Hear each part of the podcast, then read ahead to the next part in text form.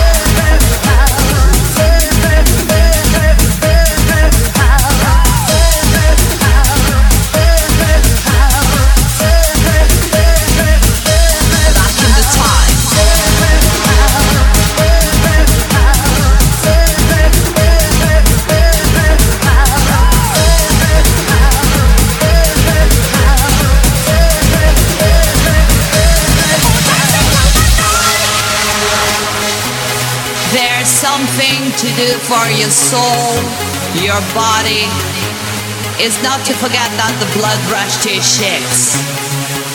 It's a really token of love. What do you want to do? I welcome you with open arms in my music world. Close your eyes. Keep up your illusions. Feel your sensations. And we've got the power to go to the past.